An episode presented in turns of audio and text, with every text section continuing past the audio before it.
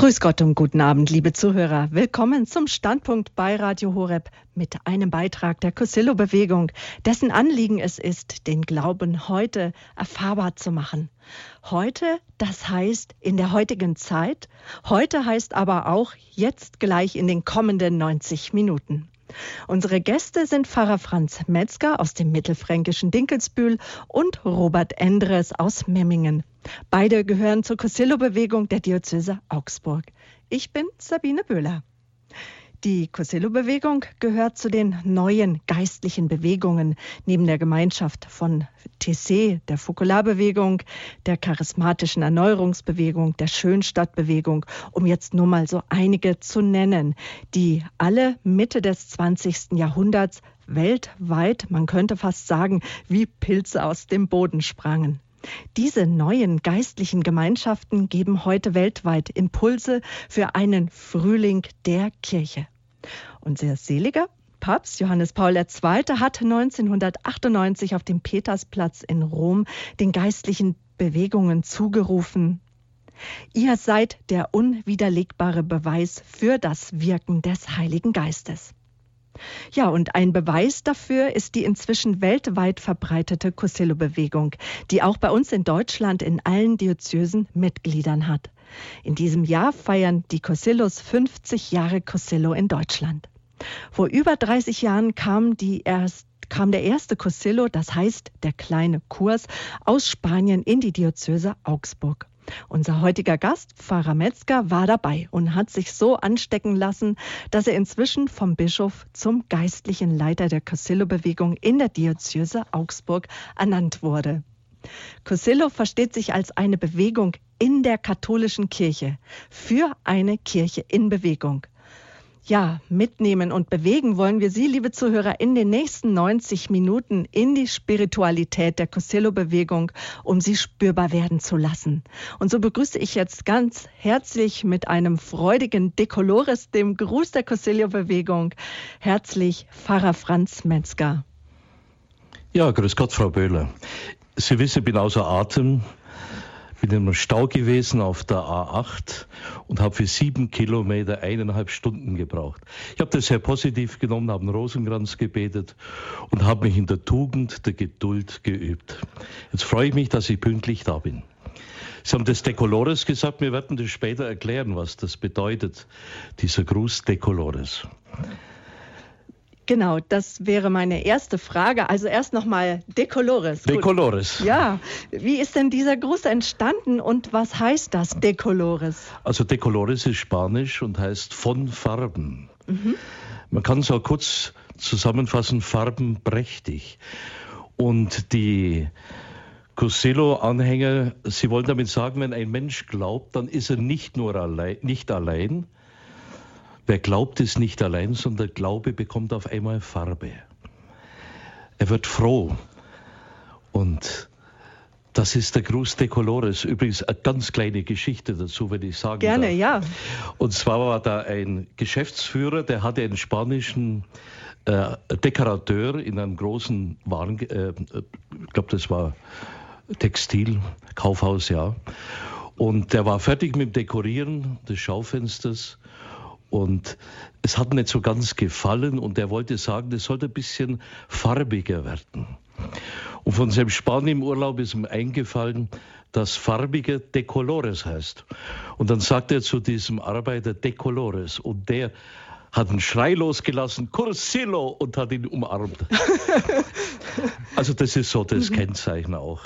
Und wenn ich Briefe schreibe, da steht immer, oder E-Mails unten, Decolores. Unser Glaube hat was Frohmachendes. Es ist eine Frohbotschaft. Natürlich keine lustige Botschaft. Das wollen wir davon mhm. abtrennen. Mhm. Das nicht. Aber eine befreiende mhm. Botschaft, aber auch keine Drohbotschaft. Decolores ist eine gewinnende Form der Verkündigung.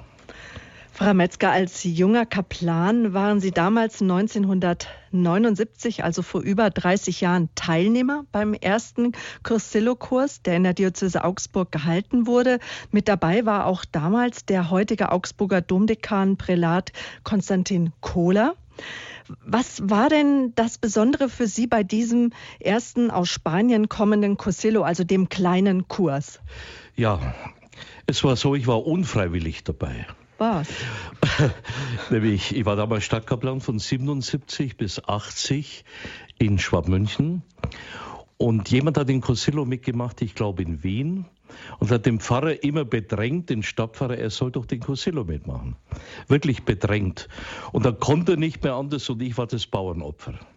Da gesagt, Herr Blau, gehen Sie dahin, machen Sie sich ein schönes Wochenende. Und da haben wir gedacht, na in Ordnung, schauen wir, schau ich mir das an. Gut, so ruhig war es nicht, das war kein besinnliches Wochenende. Das war sehr, ja, mit vielen Inhalten gefüllt. Aber aus der Initialzündung wurde dann ein Dauerbrenner. Und ich habe dann sehr, sehr bald erkannt, dass Cosilla eine wunderbare Methode ist in der Seelsorge. Mhm und bin dem treu geblieben und sage nicht ohne Stolz, dass ich eben Pionier bin und ich den ersten Cosillo mitgemacht habe und seitdem bei der Cosillo-Bewegung in Augsburg bin. Genau, und Sie sind auch der geistliche Leiter der Cosillo-Bewegung in der Diözese Augsburg, halten auch Besinnungstage, Exerzitien, betreuen ja. die einzelnen Cosillo-Kreise und halten natürlich auch selbst Cursillos. Jetzt wird sich wahrscheinlich der ein oder andere Hörer fragen, was ist denn das jetzt nun ein Cursillo? Ich habe das schon zwar öfter gehört, ich weiß, dass es das gibt. Wie läuft so ein Kurs ab? Ich gebe die Frage mal gleich an Sie weiter. Ja. Wie läuft denn so ein Kurs? Pfarrer? Ich möchte nur was sagen Metzger? zu der Bezeichnung geistlicher Leiter. Ja. Das steht so im Dekret des Bischofs, muss halt so stehen und im Schematismus. Aber so verstehen wir Priester uns nicht, sondern wir sehen Kirche als Weggemeinschaft. Wir sind miteinander unterwegs, die Laien wie die Priester. Und wir sind einander Geschenk auf diesem Weg. Und wir helfen uns einander und wir sind der festen, ja, fürs oder wir glauben da fest dran, dass Gott eben durch den anderen uns etwas zu sagen hat. Also miteinander unterwegs. Und ich bin dankbar, auch in schwierigen Zeiten meines priesterlichen Wirkens, dass ich jemanden gehabt habe, der mich da begleitet, der mich auch auf Irrwegen wieder zurückgerufen hat oder wenn man fällt, wieder aufhebt. Und so bin ich dann manchmal stark und gehe voraus. Und äh, also Kirche als Weggemeinschaft, natürlich jetzt nicht so sehr räumliche Veränderung, sondern der spirituelle Weg nach innen. Jetzt zu Ihrer Frage. Cursillo, also wörtlich übersetzt heißt es kleiner Kurs. Und was das eigentlich ist, ist es schwer zu beschreiben. Es ist ungefähr so, wenn man jemand, wenn einer sagt, er will jetzt äh, wissen, was Wasser ist, dann kann ich ihm sagen, ja, das ist aus diesen Elementen zusammengesetzt. Ich kann Bilder zeigen, wie Menschen im Wasser schwimmen, wie Wasser belebt, Springbrunnen, verschiedene Bilder. Aber was Wasser eigentlich ist, das muss ich erfahren. Also ich muss in das Wasser springen. Und äh, ich merke das gerade bei Jugendlichen auch. Sie sagen, wir möchten eigentlich den Glauben erfahren. Also nicht bloß ein Katechismuswissen vermitteln. Ich kann ja den ganzen Kopf voller Katechismussätze haben, voller Dogmen und dennoch ungläubig sein. Oder es fehlt etwas. Das Wissen soll, so sagen wir, runterrutschen ins Herz, das Verinnerlichen emotional akzeptieren. Und so ist ein Cosillo eine Weggemeinschaft durch drei Tage hindurch. Natürlich wissen wir, dass man Erfahrung im Glauben nicht machen kann. Es ist ein Geschenk, wie diese drei Tage überhaupt ein Geschenk sind. Aber wir bitten darum, dass jeder und jeden Teilnehmer dass sie diese Erfahrung auch geschenkt bekommen. Aber ich sage dann immer auch am Schluss, entscheidend ist nicht, ob wir jetzt spüren, dass zum Beispiel Gott uns nahe ist, denn er ist uns nahe, ob wir das spüren oder nicht. Mhm. Und nahe ist der Glauben auch Robert Endres, der auch heute mit dabei ist. Ich darf Sie ganz herzlich auch begrüßen. Schön, dass Sie mitgekommen sind. Decolores, guten Abend. Ja, guten Abend, Frau Böhle. Auch ich grüße mit einem herzlichen Decolores. Erzählen Sie uns, wie war damals Ihre Lebenssituation und wie sind Sie überhaupt zu Cosilio gekommen? Also ich bin aufgewachsen in einem äh, streng katholischen Haushalt. Äh, der sonntagliche Kirchgang war einfach ein Muss, das war Pflicht und es hatte durchaus auch Konsequenzen, auch als 20- und 21-Jähriger, wenn ich den äh, Kirchgang am Sonntag einfach mal verweigert habe, weil ich halt auch mal in der Früh um sechs erst heimgekommen bin. Äh, ich habe bis zu meiner Hochzeit in meinem Elternhaus gewohnt und habe die Zeit nach meiner Hochzeit dann als freie Zeit genossen. Ich habe die Kirche nicht unbedingt gemieden, mhm. aber ich bin nur hingegangen, wenn es einfach sein musste. Und so auch zur Taufe wahrscheinlich der Kinder dann? Die Taufe der Kinder war für mich wichtig, war mhm. selbstverständlich, ganz klar. Aber äh, es, es, gehörte zum Leben dazu, aber ich habe nicht das Bedürfnis gehabt, äh, jede Woche mindestens einmal zum Gottesdienst zu gehen.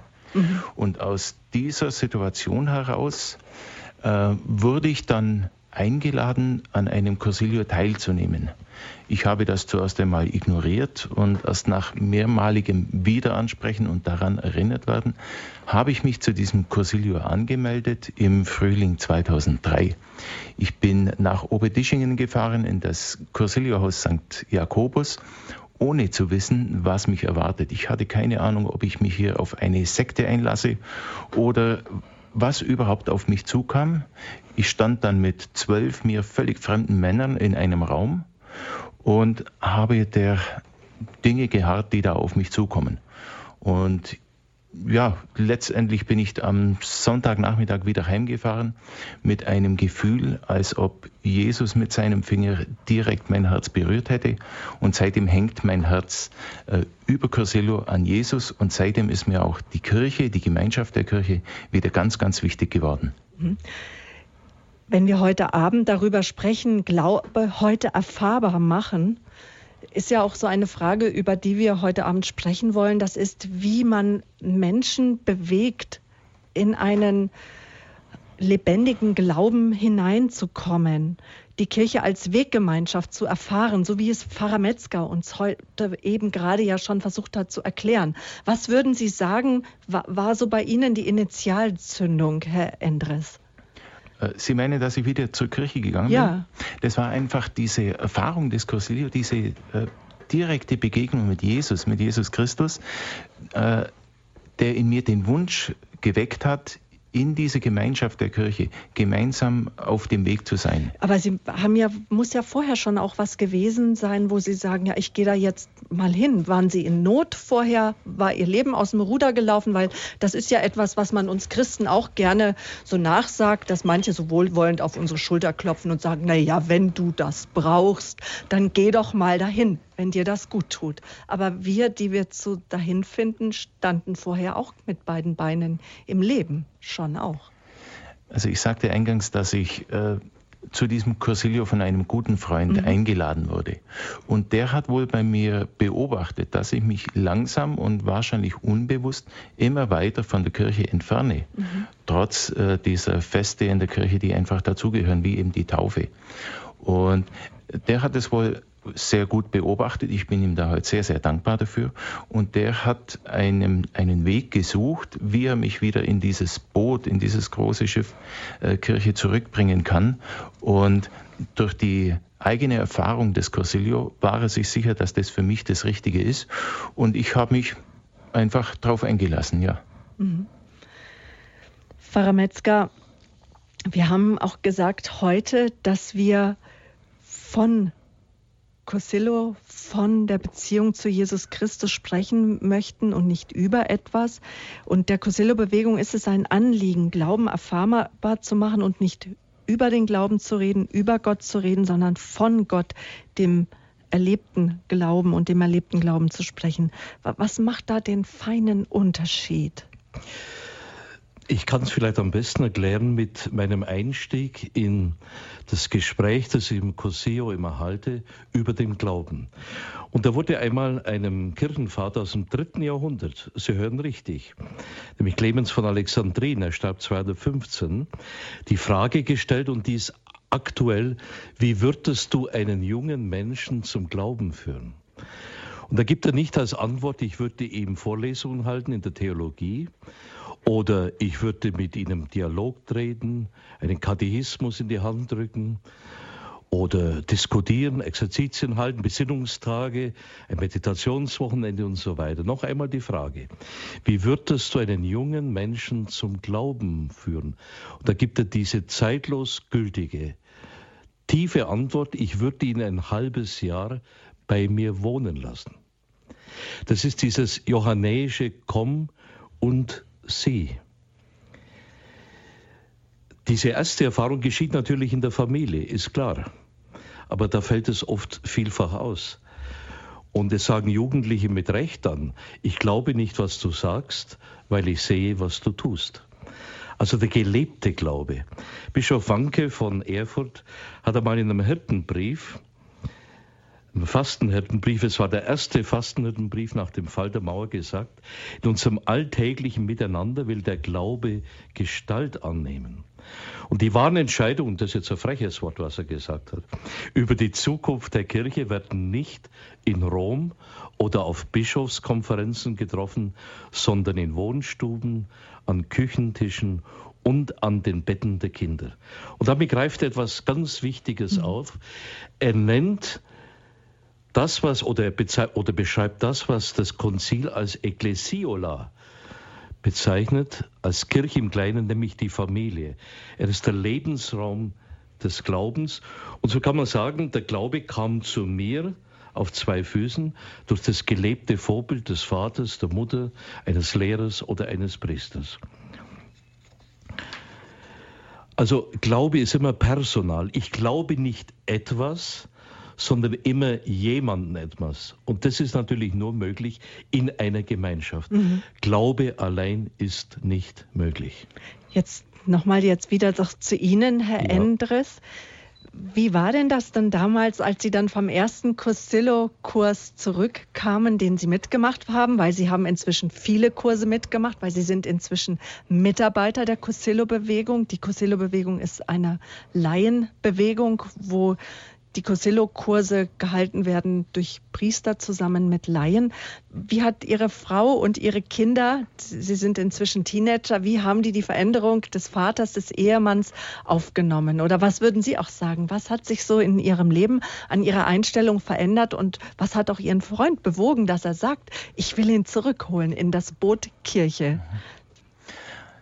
Also an was ich mich am allerdeutlichsten erinnere, war an diesem Sonntagabend, als ich heimkam, war es mir wichtig, mich an den Tisch zu setzen, eine Kerze anzuzünden und ganz bewusst zu beten. Das war schon mal etwas komplett Neues und das war auch etwas, wo mich meine Frau sehr, sehr verwundert angesehen hat, als ich den Fernseher links liegen ließ und gesagt habe, ich gehe in die Küche zum Beten. Äh, der nächste Tag, der Montag, der eigentlich der vierte Tag, der war sehr schwierig. Ich wollte am Montag früh, als ich zur Arbeit ging, wäre ich am liebsten zurückgefahren in das Haus St. Jakobus, zu, zu meinem Cursilio, zu dieser Gemeinschaft, die ich so lieb gewonnen habe und wo ich dieses äh, intensive Glaubenserlebnis erleben durfte. Aber es war der Arbeitsalltag. Und nun habe ich das Erfahrene, diesen Glauben eben mitgenommen in meinen Arbeitsalltag. Ich bin sehr viel mit dem Auto unterwegs und wenn mich da so manche gehört hätte, der hätte wahrscheinlich sehr verwundert geschaut. Also die Leute, die mir im Auto begegnet sind, die dachten wahrscheinlich, ich rede in meine Freisprechanlage. Wahrhaftig habe ich Lieder gesungen und ich habe äh, laut gebetet, während ich mit dem Auto unterwegs war. Das war also die, die, die, das Erste, was der Cosilio bei mir bewegt hat und was die deutliche Veränderung war. Also der Drang auch zum Gebet, in Beziehung zu treten mit Gott. Auch.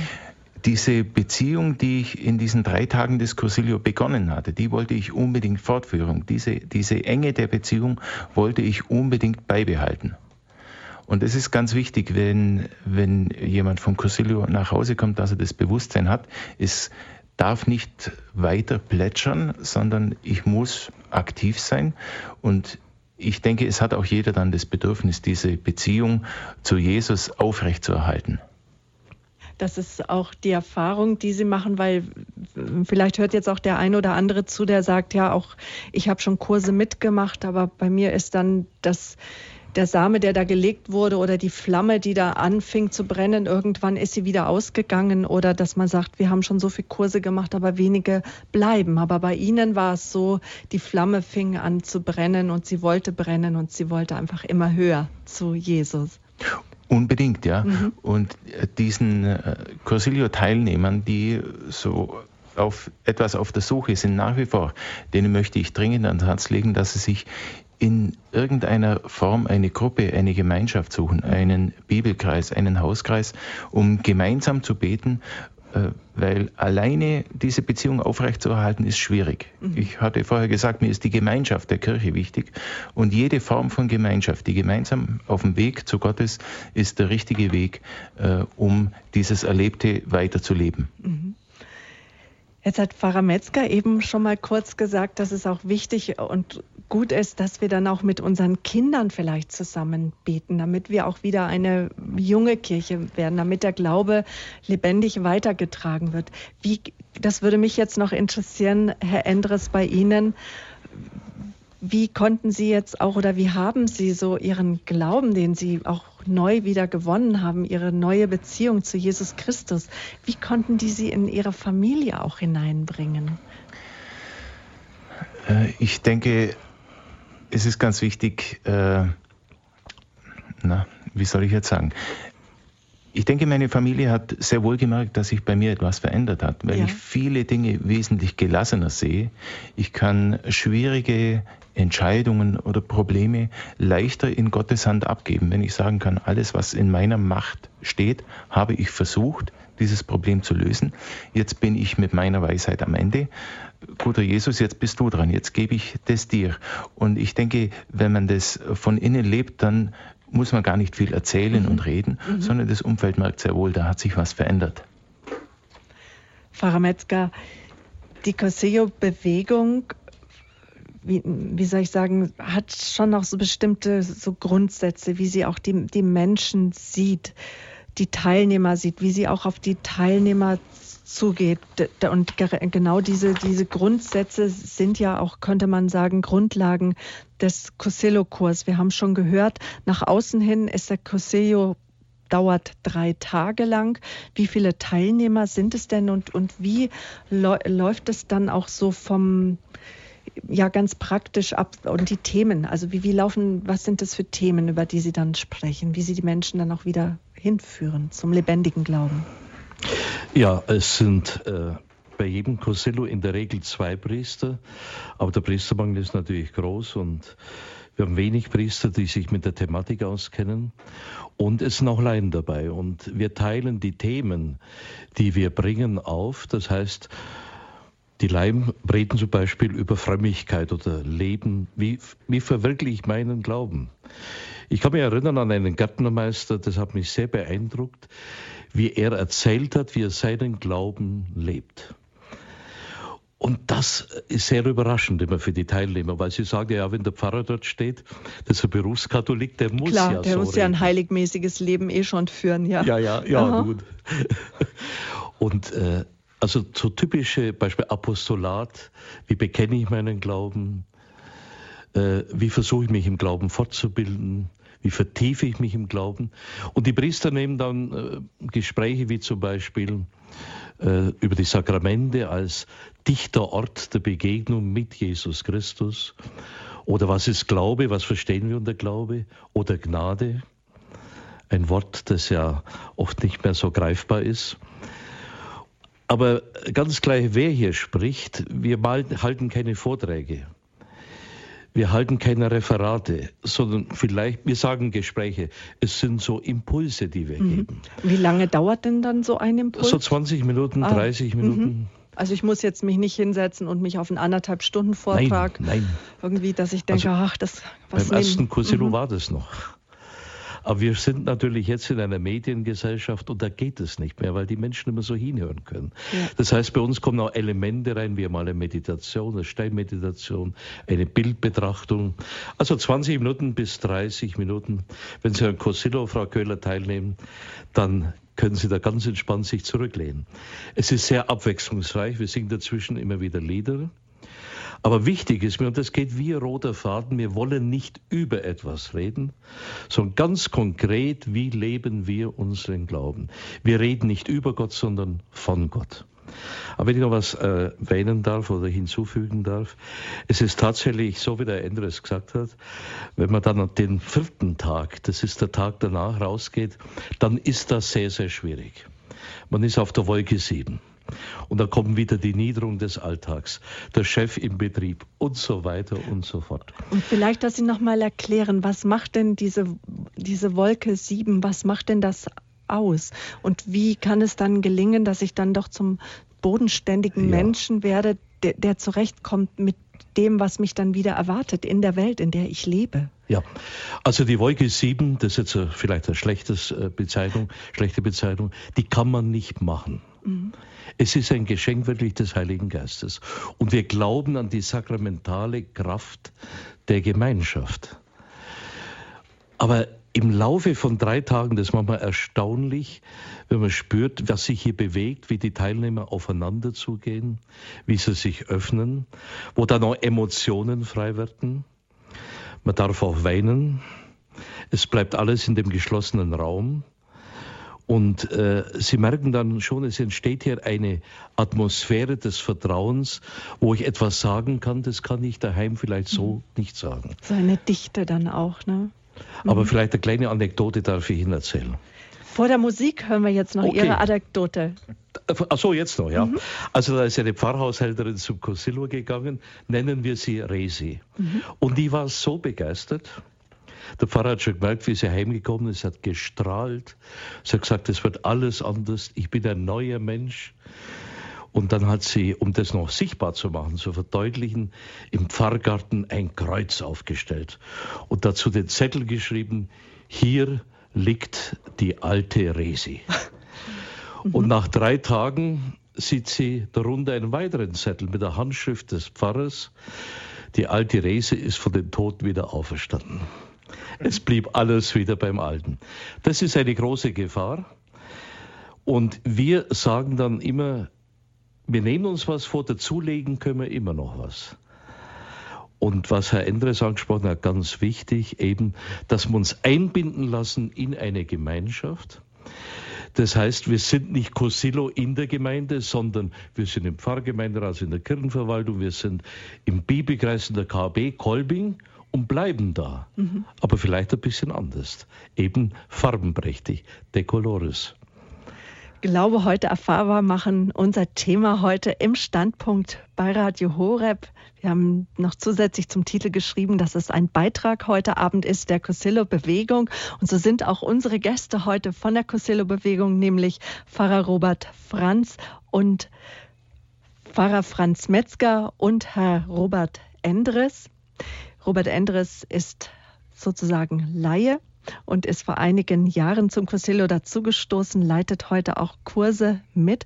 Und wir haben eben schon von Pfarrer Metzger kurz gehört, dass der Cosillo sich auch verändert hat. Wir wollen uns gleich über die Geschichte von Cosillo unterhalten und auch nochmal welche Zielgruppe Cosillo anspricht und dann auch von Ihnen, liebe Hörerinnen und Hörer, hören, ob Sie Kontakt schon hatten zum Cosillo, was er Ihnen gegeben hat und was Sie sich auch für Aufbrüche wünschen in unserer Kirche. Bleiben Sie dran, gleich geht's weiter.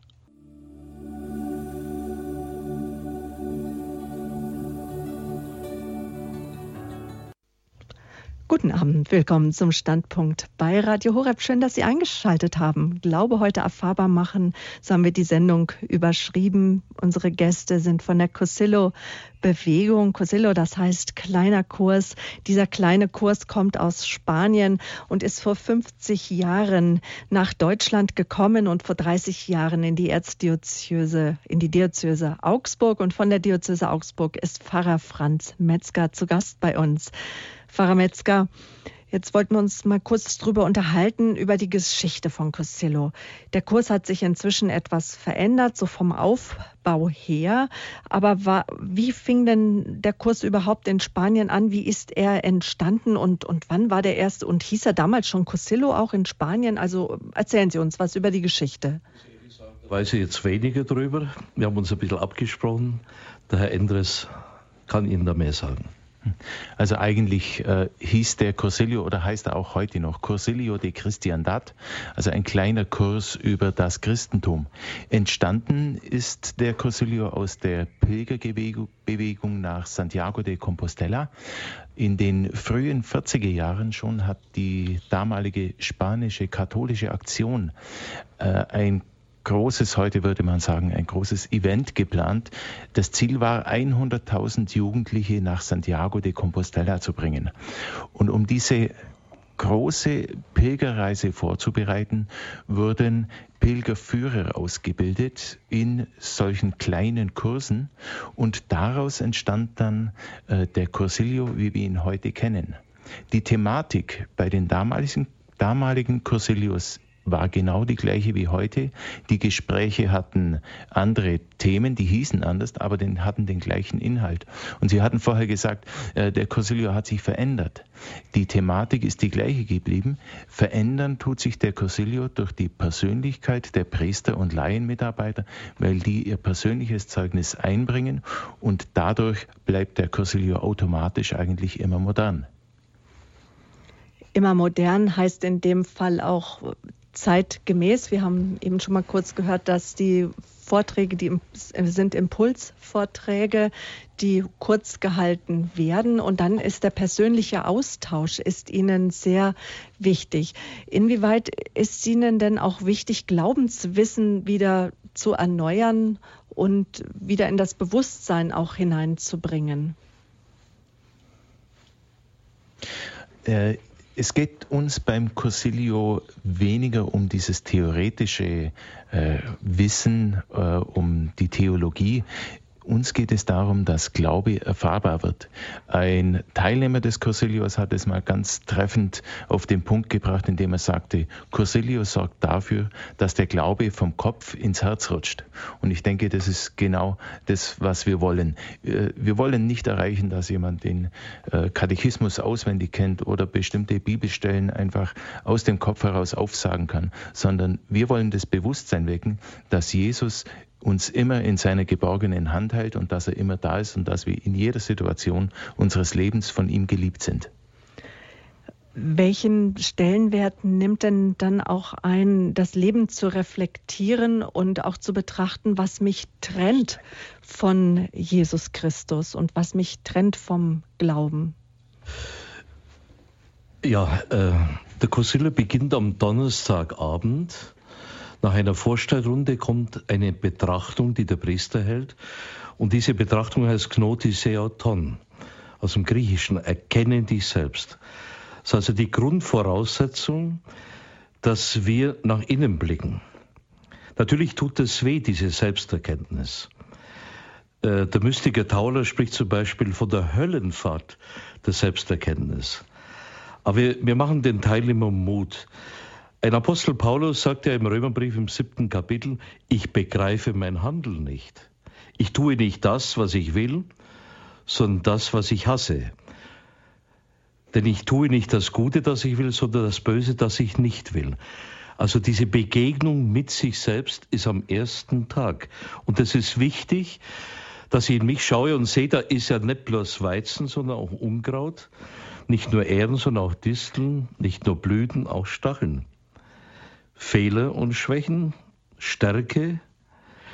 Und da brauchen wir uns nicht schämen. Wenn ein Paulus das erlebt hat, ein Bonhoeffer und viele, die den geistlichen Weg gegangen sind, dann brauchen wir uns nicht schämen. Aber eins müssen wir tun, anschauen. Und wir ermutigen die Teilnehmer, ja, das anzuschauen, aber nicht zu bewerten und auch nicht festzuhalten, nicht darum zu kreisen, sondern Weg zu geben, nicht verdrängen. Wer nach außen schaut, träumt, so heißt ein Wort von C.G. Jung, wer nach innen blickt, erwacht. Ich möchte es fast in einem Wortspiel sagen. Ich möchte, dass die Teilnehmer am Abend des Donnerstags zu Grund gehen. Aber nicht zu Grund gehen, sondern zugrunde gehen auf ihren Seelengrund.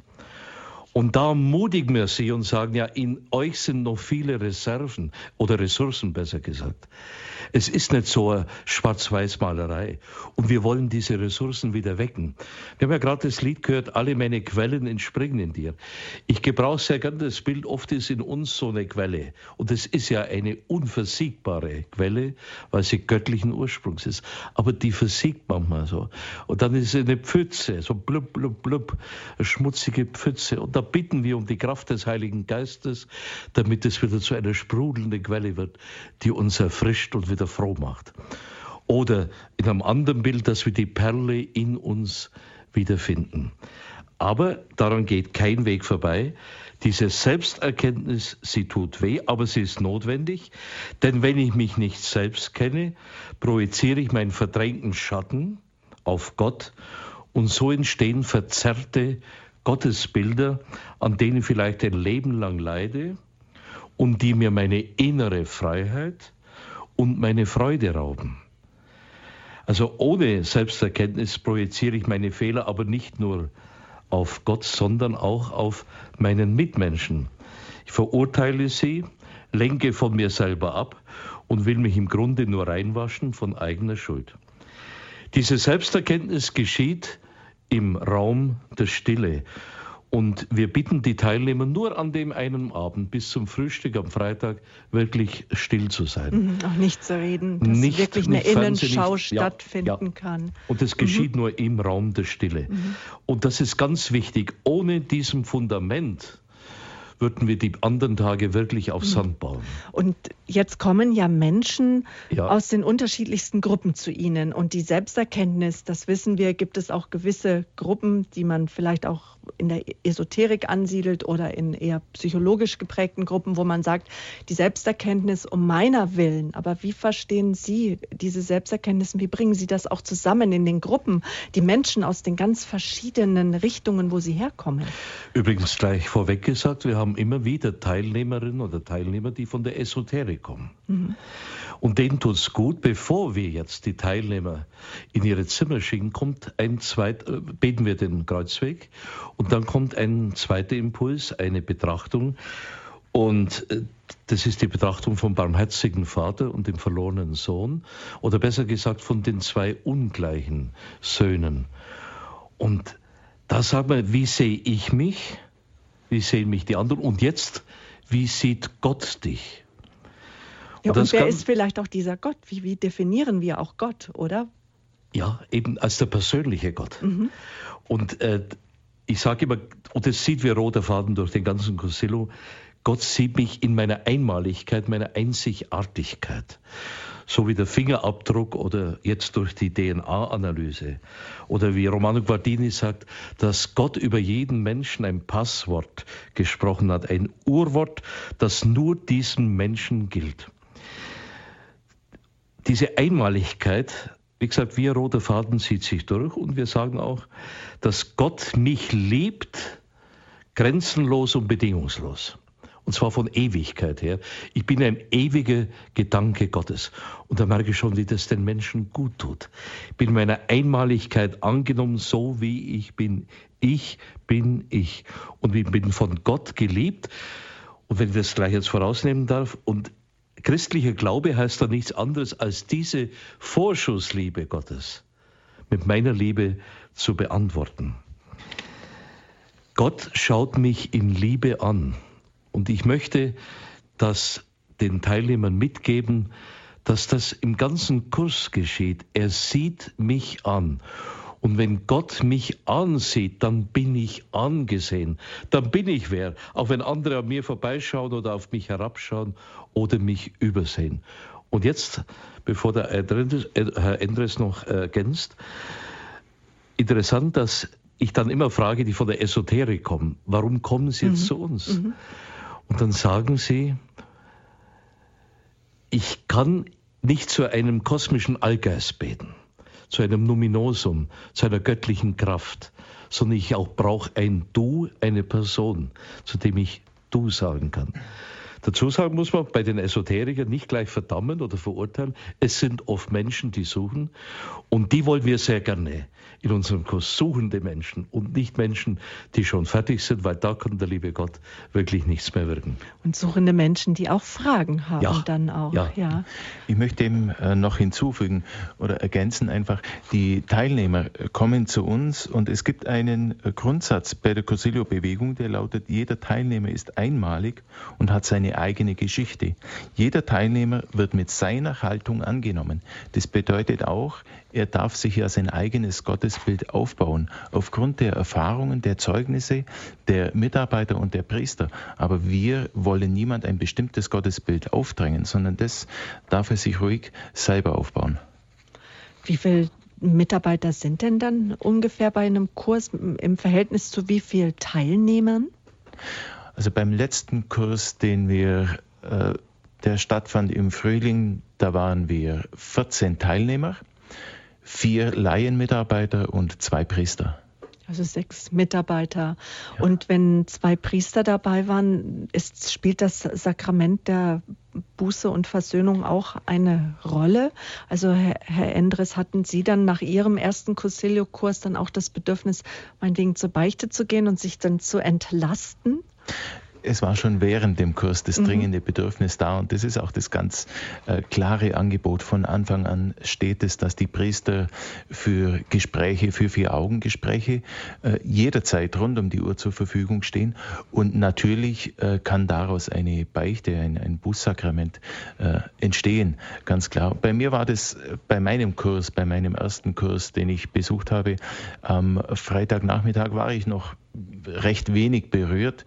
Ich habe mir das alles angesehen und dann bei einem Priestergespräch über die Gnade, da war ein Satz, äh, den der Priester gesprochen hat und mich hat es beinahe auf den Stuhl gehauen und ich hatte diese Liebe Jesu ganz, ganz deutlich gespürt, eben dieser Fingerzeig äh, Gottes direkt in mein Herz und da war auch dann das Bedürfnis da, mich zu versöhnen, mhm. einfach zur Beichte zu gehen und diesen ganzen Müll, nenne ich ihn jetzt mal, den ich mitgebracht habe, abzuladen. Mhm. Versöhnung ist auch ein wichtiges Stichwort, weil viele Menschen wenden sich auch ab von Gott, weil sie sich aus irgendwelchen Gründen von der Kirche abwenden. Und wenn sie sich von der Kirche abwenden, haben sie oftmals Geschichten, dass sie sagen, ach, damals der Priester. Oder wenn ich das und das und das höre. Also worauf ich jetzt hinaus möchte, gibt es im Cosillo auch Gesprächsmöglichkeiten, wo Menschen erzählen dürfen, warum sie sich abgewendet haben von der Kirche, weil sie Verletzungen, Enttäuschungen, einen Ärger mit sich rumschleppen und dann Heilung stattfinden kann, wo, wo, wo man sagt, nein, es geht zwar um die Gemeinschaft der Kirche, aber es geht auch um deine Beziehung mit Jesus Christus. Ja, Herr Endres hat es ja gesagt, jeder darf seine Geschichte mitbringen. Und wir haben nach jedem Gespräch, so wie wir das sagen, oder Impuls, Tischgruppen. Das heißt, das sind also in der Regel vier, fünf Teilnehmer und ein Mitarbeiter oder ein Priester. Und dann sprechen wir darüber. Und äh, wir äh, fertigen oft auch sogar Symbole, einer Zeichnung oder irgendetwas. Und dann merkt man sehr schnell, dass es eigentlich den Teilnehmern jetzt gar nicht so sehr geht, was da an Missständen sind. Ich sage dann oft, für meine Spiritualität ist jetzt nicht der Papst wichtig oder irgendein eigener Pfarrer, sondern es geht um mich. Also wir nehmen da die Teilnehmer sehr, sehr ernst. Und dann, äh, mir ist das mal passiert, es war auch so ein Aha-Erlebnis für einen Teilnehmer, wo ich einfach gesagt habe, da habe ich auch meine Schwierigkeiten. Was Sie als Priester? Und das tut Ihnen gut, dieser Austausch, dass wir uns da jetzt wirklich bestärken, indem wir sagen, wir sind eben, muss man das Bild aufgreifen, miteinander unterwegs.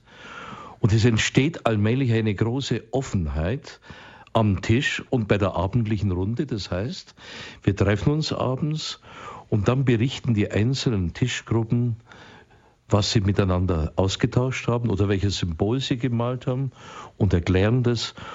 Und wenn das am ersten Abend noch eher zurückhaltend ist, dann bricht es immer mehr auf.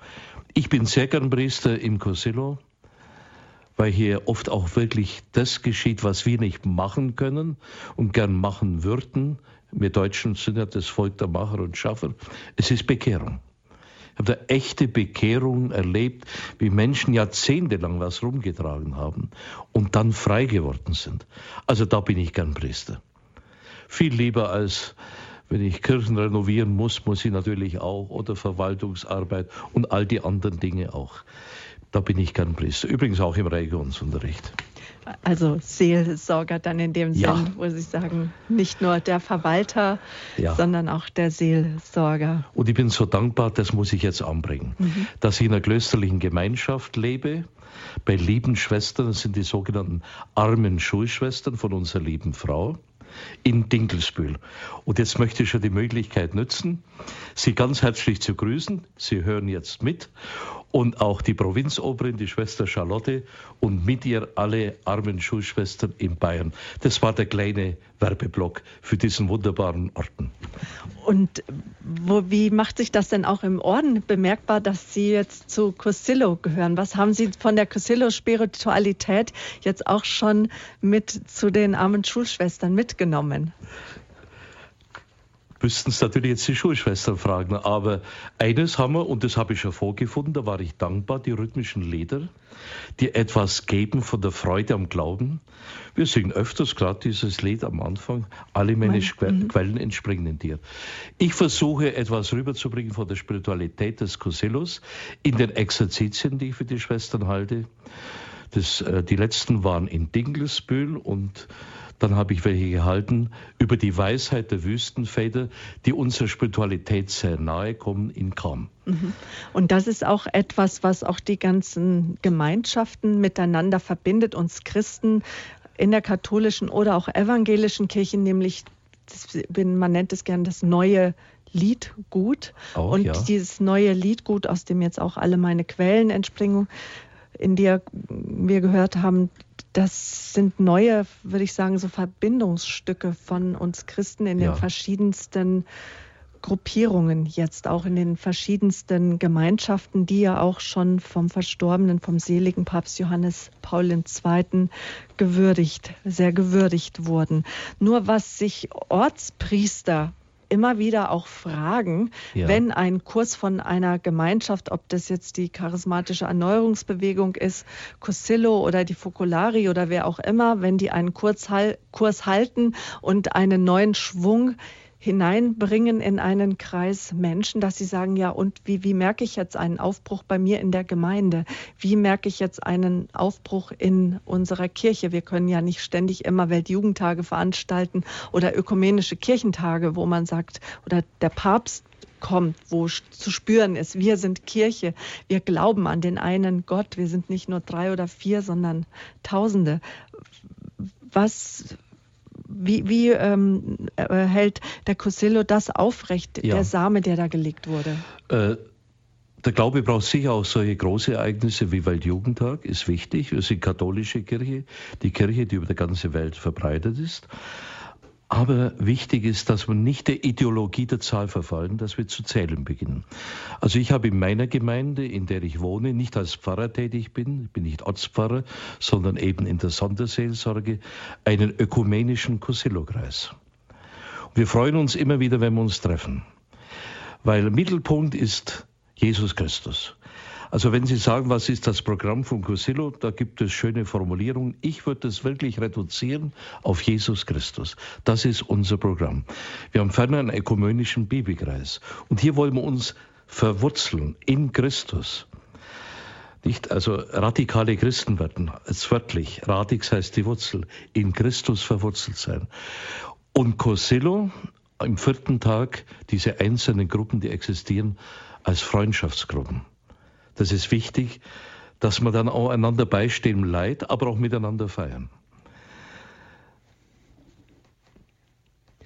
Glauben heute erfahrbar machen. Ein Beitrag der Cosillo-Bewegung heute hier am Standpunkt bei Radio Horeb. Ich möchte jetzt trotzdem noch mal fragen, hm, Herr Endres, an Sie. Sie haben den ersten Cosillo mitgemacht.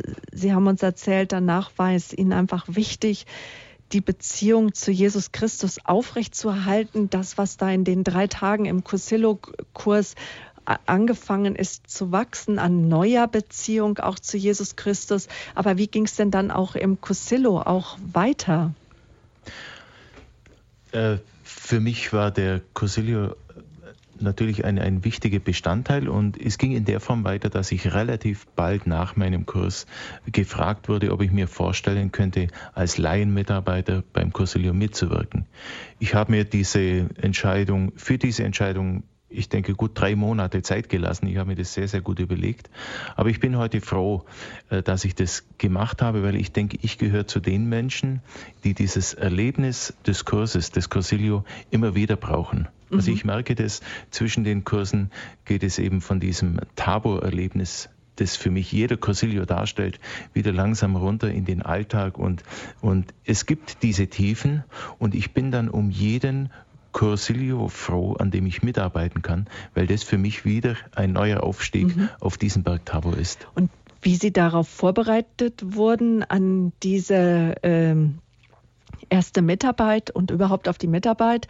Darüber sprechen wir gleich. Aber jetzt nehme ich doch nochmal, die Frau Fechler hat angerufen, bevor wir jetzt auch die Hörer von UKW verabschieden. Erstmal ein herzliches Grüß Gott an Frau Fechler. Hallo. Oh, Grüß Gott, Frau Böhler und Grüß Gott, die Herren von Cosillo oder Cosillo oder Cosillo, wie man Mallorca. Cosillo. Cosillo einfach. Ja, ja, aber ich, ich, ich sage es auch immer falsch.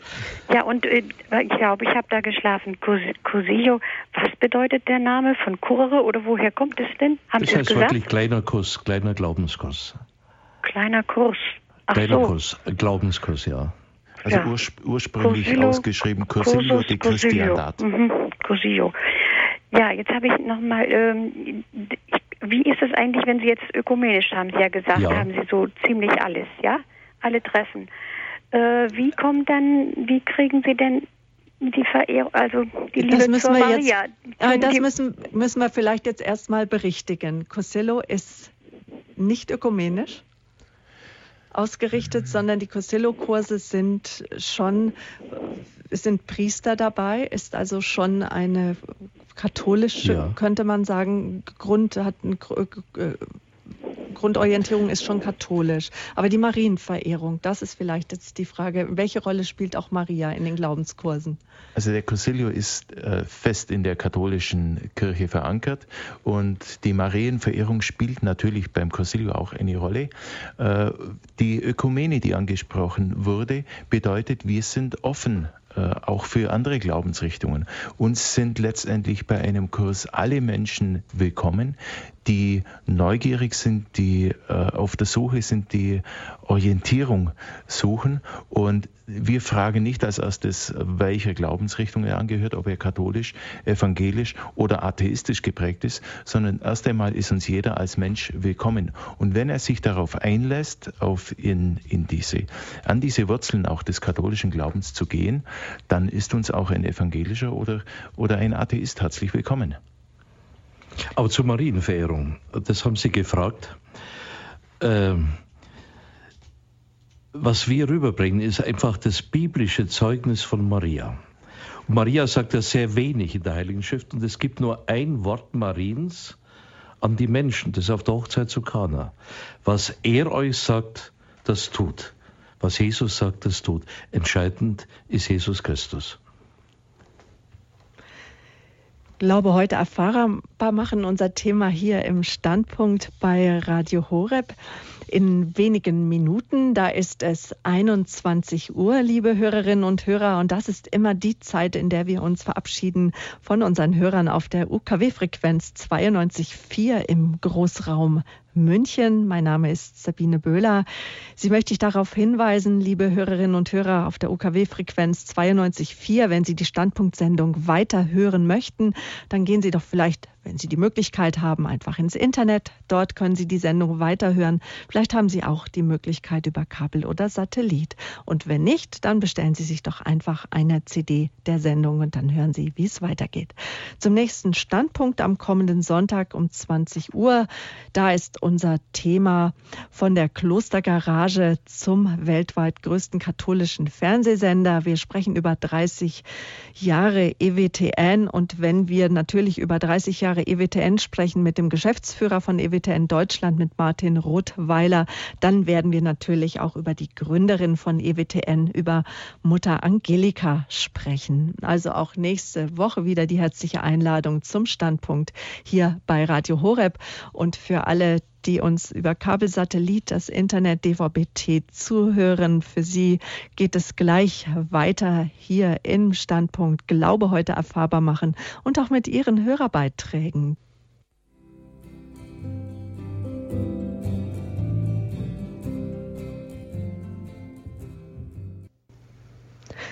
Den Glauben erfahrbar machen. Das möchte die Cosillo-Bewegung und das möchten wir auch heute Abend den Glauben erfahrbar machen. Wir wollen nicht über den Glauben sprechen, sondern von unserem Glauben. Das ist unser Anliegen heute Abend und das ist auch das Anliegen des Cosillo-Kurses. Frau Fechler ist jetzt noch in der Leitung. Sie haben uns angerufen. Frau Fechler, Sie haben eben noch mal so treffend gefragt, was heißt eigentlich Cosillo, Cosillo? Wie spricht man das aus? Das kommt aus dem Spanischen mhm. und ist, heißt übersetzt kleiner Kurs. Aber vielleicht, Herr Endres, dass Sie noch mal kurz zusammenfassen. Sie sind Mitarbeiter bei Cosillo, Sie sind Leiter. Warum kleiner Kurs? Macht das unseren Glauben klein? Nein. Es kommt einfach aus der Geschichte daher, dass der Ursprung des Cursilius diese kleinen Kurse, so wurden sie genannt, kleiner Kurs für Pilgerführer.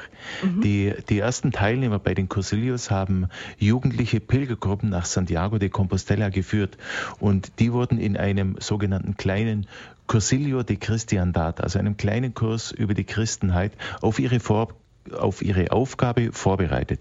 Daher kommt der Name.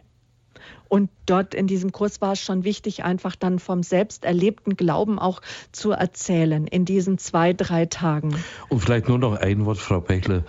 Es geht um das Wesentliche unseres Glaubens. Also um Jesus Christus, um die Sakramente zum Beispiel. Also um das klar. Wesentliche und nicht um irgendwelche Randfragen.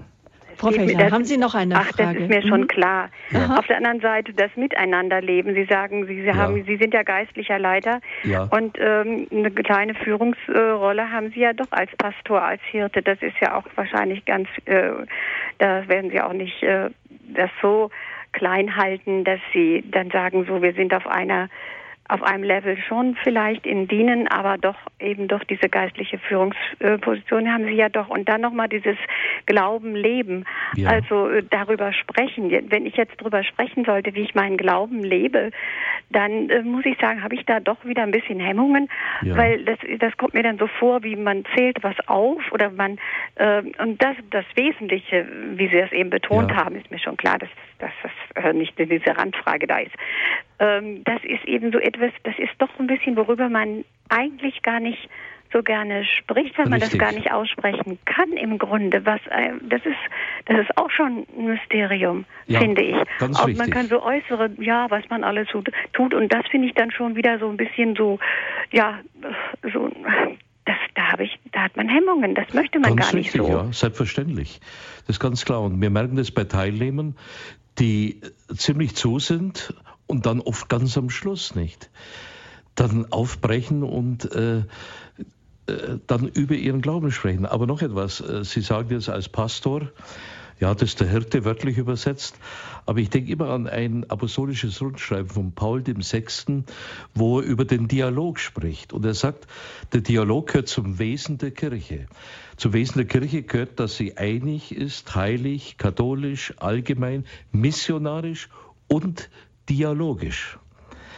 Also natürlich muss man dann manchmal entscheiden, aber vorher ein langer Dialog. Und das ist Gott gewollt. Dass wir aufeinander hören, dass wir auch eine Weisung Gottes aus dem Mund anderer annehmen, die uns vielleicht gar nicht so passt, uns in Frage stellt. Ich glaube, das ist viel schwieriger, aber Gott gewollt. Also wir machen nicht äh, Metzger Locuta, Causa Finita, der Pfarrer Metzger hat gesprochen, die Sache ist erledigt, sondern wir ringen da gemeinsam um den richtigen Weg. Und dann ist es ja auch wichtig, dass wir zeigen, wie wir gerade in schwierigen Situationen im Leben umgehen und dass Menschen sagen, du kannst gewisse Dinge so gelassen hinnehmen, obwohl da so eine Schwere hinnimmt und ja. dass ich sozusagen dadurch auch meinen Glauben ja. an Jesus Christus einfach ja. lebe als Zeuge, der mit schweren Lebenssituationen gelernt hat, umzugehen, indem er ein Du hat, Jesus Christus, Gott, die Mutter Gottes, mit die Heiligen, die Kirche, die Gemeinschaft der Kirche, wo man sich getragen fühlt. Machen wir mit der nächsten Hörerin weiter. Dankeschön, Frau Fechler. Schöne Grüße nach Ankum.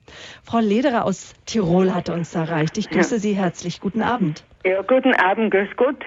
Also eben freue mich sehr, dass Sie über Kassele sprechen. Ich kenne das nämlich schon seit äh, 65 schon. Nicht? Ja, 65 Der Pater Josef. Ja. Ja. den habe ich kennengelernt und in, wir waren einige, die beim Kassele waren. Und ich, ich habe so lachen müssen, wissen Sie was, weil ich war 45 Jahre Pfarrhausälterin. Und da ist nämlich das Gleiche, wo die Rese, die Rese das ins eine geschrieben hat, weil der Pfarrer war beim Kassel. der Rese am dritten Tag ist er wieder auferstanden. ich habe so lachen müssen. Das freut mich. Äh, ich freue mich so, weil ich habe durch das im Pfarrer gewesen bin eigentlich überall mitgemacht habe. Ich kenne Fokalare, charismatische mhm. und den neuen Gruppen jetzt. Und ich freue mich so sehr, die Vielfalt. Und mhm. wenn sie den dann irgendwo wieder treffen und das miteinander, das mhm. ist so was Wertvolles und so Wichtigkeit, weil ohne Glaubensgemeinschaft kann man nicht existieren fast. Richtig, ja. Und Sie sprechen die Freude an, das ist nämlich wichtig. Das ist keine Freude, die Stimmung ist, gemacht, Vergnügen, Rausch, sondern es ist eine Grundmelodie in unserem Leben, die dann auch immer wieder anhält, wenn die Bitterwasser des Lebens hochsteigen. Und das macht der Cosillo aus, dass man auch dann die schweren Zeiten ertragen kann, weil diese Freude uns geschenkt worden ist. Der vierte Tag, ne? Der vierte Tag, genau. Und Sie sind Pfarrhaushälterin, ja? 45 Jahre war 45 ich Pfarrhaushälterin. Jetzt genieße ich mit großer Dankbarkeit meine Pension. Ja, da wissen spitze. Sie, wie alt dass ich bin. Das ist ja spitze.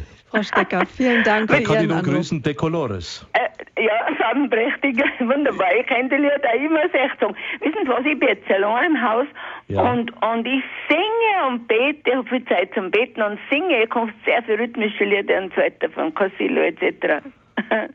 Und ich bin sehr dankbar, weil, weil der andere Herr gesagt hat, glaube ich, dass ja. er gesungen hat im Auto, gell? Im Auto, ja. ja, ja. Ich war heute im Stau, ich habe nicht gesungen, aber gebetet habe ich. Und laut und, und also ja, auf jeden Fall singen. Singen ist ja doppelt gebetet, ne? Ja, so ist es.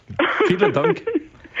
Das war mir nie allein auf dem Weg, die dann ja, ich auf dem Weg auch noch singen oft. Ja, klar. Und dann merke ich es manchmal gar nicht mehr, die Leute sagen, hey, du bist gut ja, aufgelegt. Ja. Also, okay, Herst, das ja, weil ich gesungen habe. Na, dann bewahren Sie sich die Freude in Ihrem Herzen, unbedingt. Also dann, Dekolores, guten Abend, Frau Lederer, auf Wiederhören. Schönen Dank für Ihren Anruf. Ja, das war Frau Lederer aus Tirol. Herrlich. Jetzt, Frau Stecker, Sie haben uns aus Rechberghausen angerufen. Wo liegt denn das? Das ist bei Göppingen. Bei zwischen, Göpp ja, zwischen mhm. Ulm und Stuttgart. Ah, ja. ja. guten Abend. Herzlich willkommen hier bei uns beim Standpunkt. Ja, ich kann auch Dekolore sagen, weil ich eine Kulistas bin. Mhm. Cursilio habe ich gemacht 1999.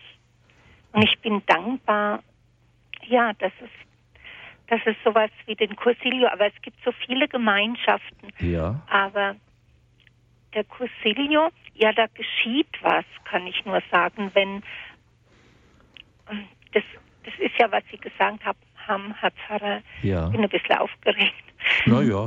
Ähm, Herr Pfarrer Metzger, Sie ja. haben gesagt, äh, dass es, dass es geschieht. Also ja. das kann man nicht machen. Ja.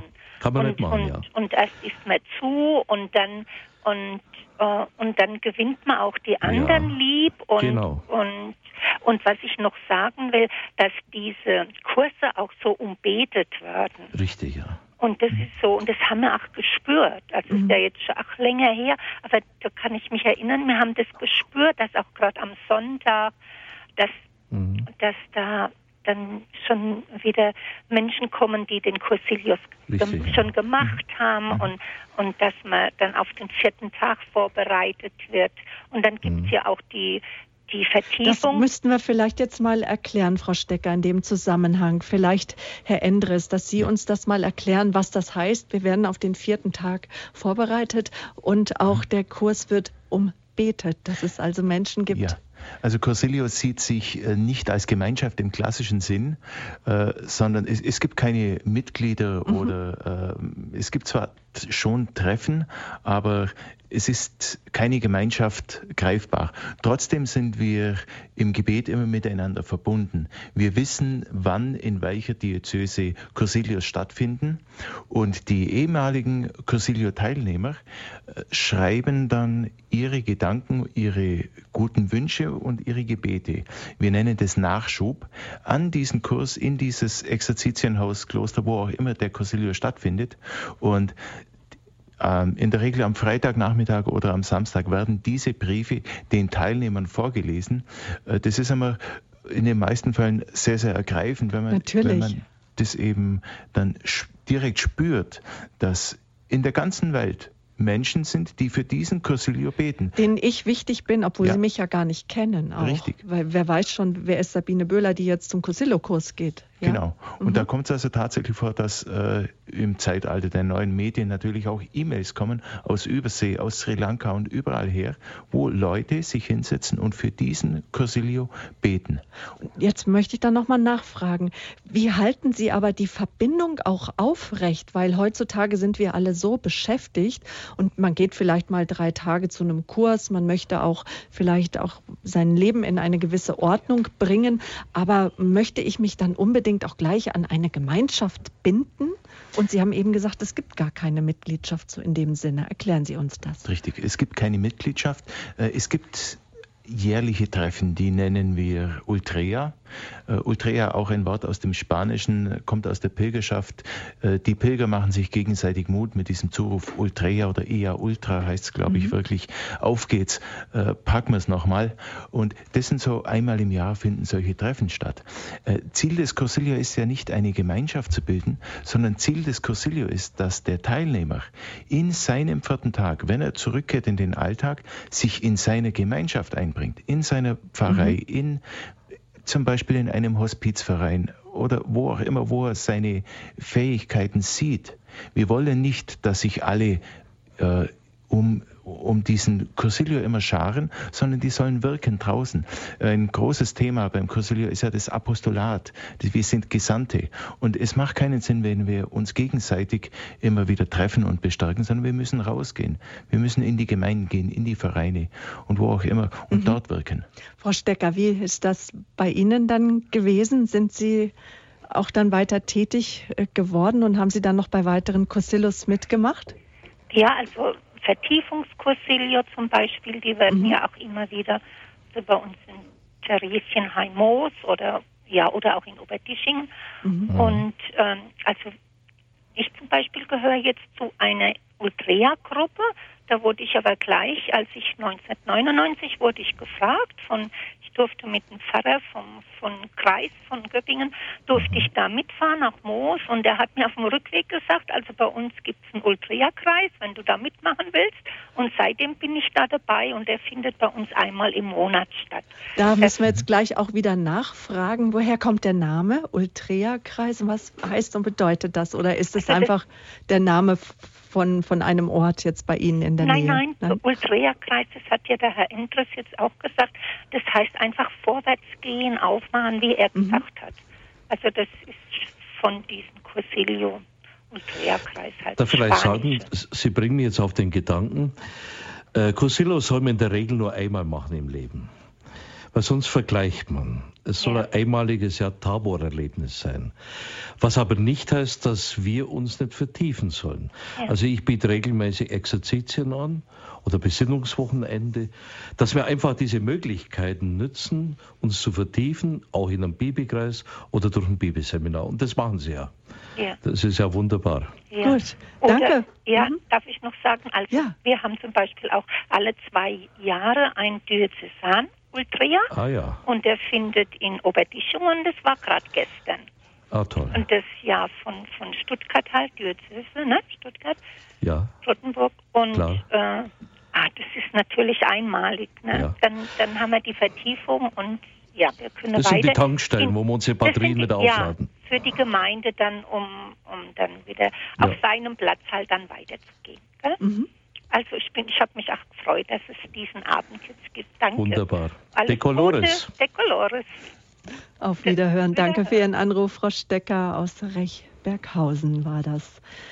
Frau Dr. Jetzt hoffe ich, ich spreche Ihren Namen richtig aus. Frau Dr. Richavi aus Durach hat uns erreicht. Ja, de Colores.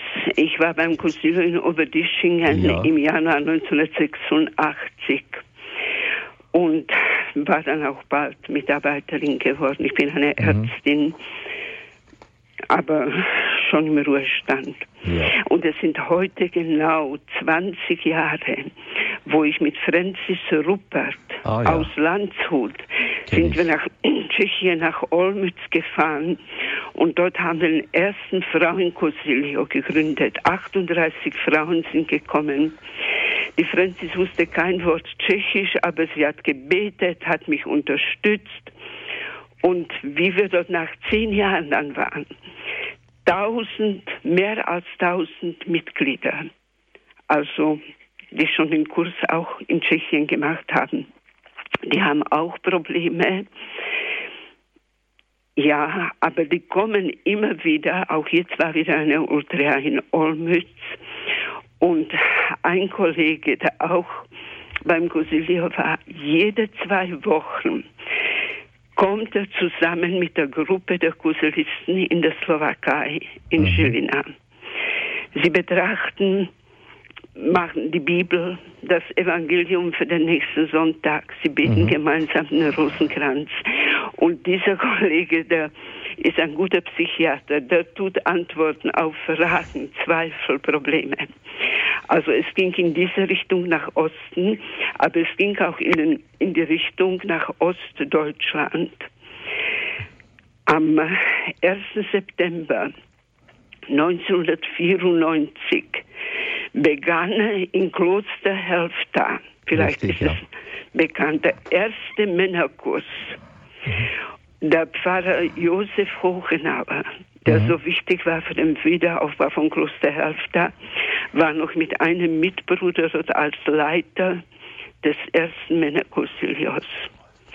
Und am 2. September 1994, nach mehr als 600 Jahren, wurde dort wieder das ewige Licht angezündet. In der kleinen Kapelle. Wissen Sie, was mich so freut? Wir sind in der Diözese Augsburg.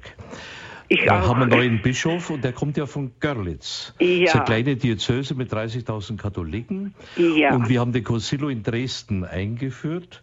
Und da war er damals Pfarrer, später Generalvikar und er hat mitgeholfen, ja. den Concilio einzuführen. Jetzt ist er Bischof von Augsburg. Das freut mich ganz besonders. Also äh, Cusilo ist eben weltweit. genau, und wir wollen uns auch freuen mit Ihnen 50 Jahre Cusilo in herrlich. Deutschland. Vielen Dank. Vielen Dank für Ihren Anruf. De Colores. De Colores. De Colores. Ja, das war Frau Dr. Richavi aus Durach, die uns gerade erreicht hat. Jetzt sprechen wir mit Frau Saalfrank aus Langenhagen. Ist das das Langenhagen bei Hannover? Nein, das ist Langenhagen am Bodensee. Ach, Bodensee. Grüß Sie Gott. Guten Abend. Guten Abend. Ja, ich, ähm, ich bin mit dem Corsilo in Berührung gekommen in den 80er Jahren, weil mein Mann total begeistert von einem Corsilo nach Hause gekommen ist. Er wurde zuvor bestimmt an die 30 Mal angesprochen von unserem Diakon, vielleicht kennen Sie ihn ja auch noch, Herbert Obiolka. Mhm. Und immer wieder hat er ihm Nein gesagt. Und, und äh, dann kam er wieder mal und hat gesagt, du, jetzt hat mich der Herbert wieder eingeladen. Dann habe ich zur Antwort gegeben, du solltest vielleicht einfach mal probieren. Und sonst kannst du ja gar nicht sagen, wie es ist. Und dann ist er doch tatsächlich gegangen. Und da kam er dann ganz begeistert, da musst du auch hingehen. Ich selber war, äh, selber war immer gut im Glauben verwurzelt und bin auch deshalb nie angesprochen worden. Mhm. In den Tischgruppen waren wir von jung bis alt in den Gruppen, die in Corsilo da stattfanden. Es wird sehr tief gegraben und ein junges Mädchen hat mir später dann einen Brief geschrieben. Sie haben genau das gesagt, was ich gebraucht habe. Das ist schön. Also wir als Mitarbeiter, wir sind Werkzeuge. Und vor jedem Gespräch gehen wir in die Kapelle vor den Tabernakel und beten. Das heißt, äh, dass wirklich wir das sagen, was jetzt die Teilnehmer brauchen. Nicht, was sie wollen, sondern was sie brauchen. Dass Christus durch uns spricht. Natürlich bereiten wir uns vor aber er soll zu uns sprechen. Und ganz große, äh, ja, ganz wichtig für uns ist einfach das Wort Gottes. Das Wort Gottes ist keine Information, sondern Sprechen lassen Gottes. Das haben Sie sicher im Kosilla auch erfahren und jetzt auch im vierten Tag, nehme ich an. Sind Sie in einer Gruppe? Wo war ich? Ich kam total begeistert. Ah, ja. Ich, äh, der Pater hat mir damals, ich weiß nicht mehr, wie der Kaiser hat, hat mir ein Bild geschickt. Da bin ich drauf, ganz ja. sonnig. Mhm. Auf dem ja. Bild hat er sicher deshalb geschickt. Und ähm, ich, ähm, das war für mich auch ähm, wirklich Ansporn. Ich war damals im Kirchengemeinderat, mhm. ich war in Glaubensseminare. Ich bin im Bibelkreisen, ich bin im Gebetskreis. Ähm, für mich war das ähm, ein gutes Erlebnis. Mein Mann mhm. war schwer krank und der ist in, in, äh, nach diesem Cursilio in, in 15 Jahren war er sehr krank, ist im Glauben stetig gewachsen. Er war mhm. vorher sehr mhm. kritisch. Mhm. Also für mich war es eigentlich ein Wunder. Ich fand es sehr gut, was Sie äh, eben gesagt haben. Es ist ein Erlebnis. Äh, ich muss gerade dran denken, es haben schon viele äh, geistliche Priester, Diakone einen Cursilio erlebt, die dorthin gegangen sind äh, mit dem Gedanken im Kopf, was soll ich denn dort? Ich weiß doch alles. Ich habe jahrelang Theologie und Philosophie mhm. studiert. Und genau beim Cursilio da kommt dann eben dieses Erlebnis, was auch der eine Teilnehmer gesagt hat. Der Glaube rutscht vom Kopf ins Herz. Und das ist genau das Erlebnis, das wir jedem Teilnehmer wünschen. Glaube heute erfahrbar machen, Jesus Christus erfahrbar machen. So auch unsere Sendung. Dankeschön, Frau Saalfrank. Bitte Alles schön, Gute weiterhin auf Ihrem ja, Lebensweg. Ja, Decolores.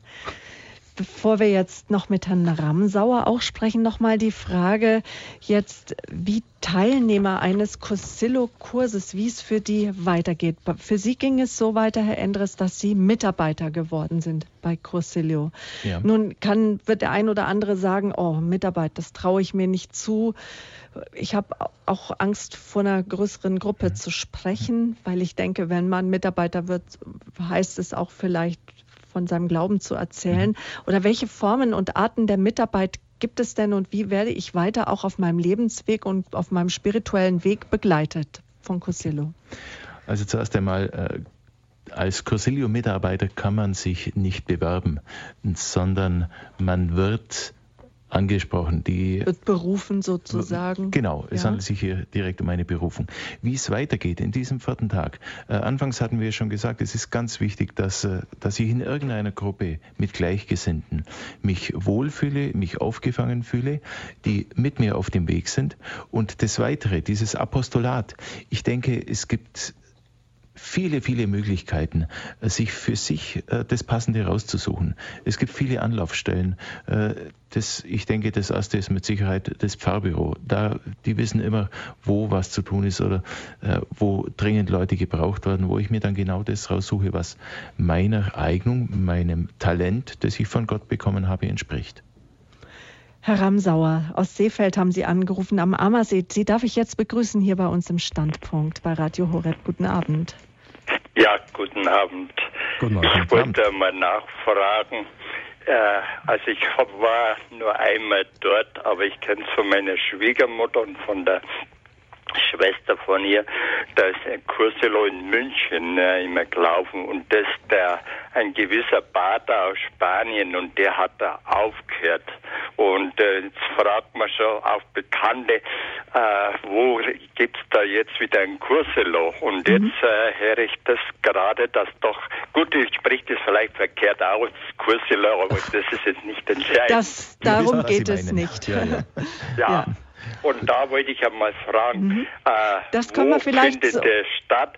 Der mhm. fand ja immer überwiegend in München und dann weiß ich, war in Andex einmal, da war ich einmal dort. Und, Herr Ramsauer, äh, aber das, das können wir so machen. Erkundigen Sie sich bei unserem Hörerservice, weil die Kurse laufen in, auch in München, direkt im Schloss Fürstenried ab, so ja, viel ich weiß, die Costello-Kurse. Und beim Hörerservice von Radio Horeb erfahren Sie die Kontaktadresse von dem München-Freisinger Kontaktbüro. Und dort gibt man Ihnen im Radio Horeb-Hörerservice die Telefonnummer und dann dürfen Sie mit der Dame gerne Kontakt aufnehmen. Und die Hörerservice-Nummer sage ich am Ende der Sendung, auch für alle anderen. Oder ja, Sie können die sie dem, ich schon, weil ich höre Programm viel Radio Horeb. Mhm, und genau. äh, die habe ich da in Balserschwann. Mhm. Da ruf, äh, genau, in Immenstadt. Genau, Oder die Telefonnummer. Ja, Gut, dann danke schön für diese Frage, Herr Ramsauer. Herr Endres, Sie wollten noch was dazu sagen.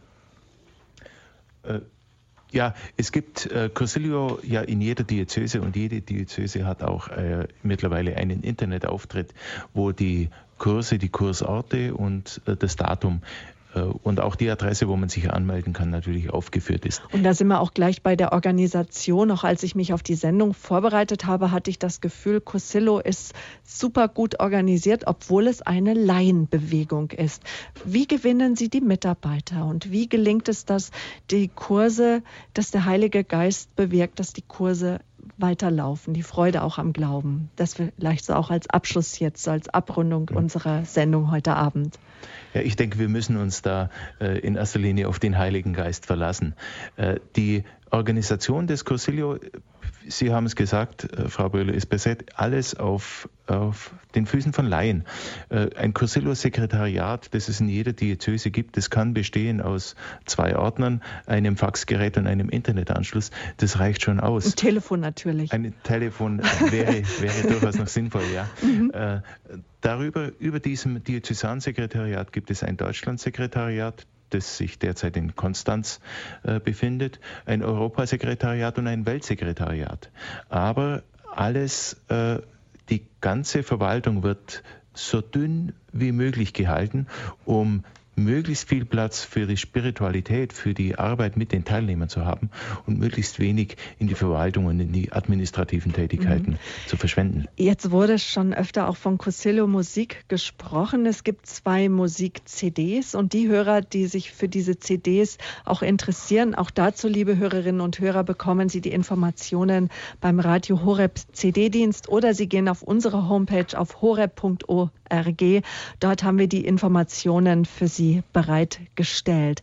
Pfarrer Metzger, zum Abschluss noch einmal.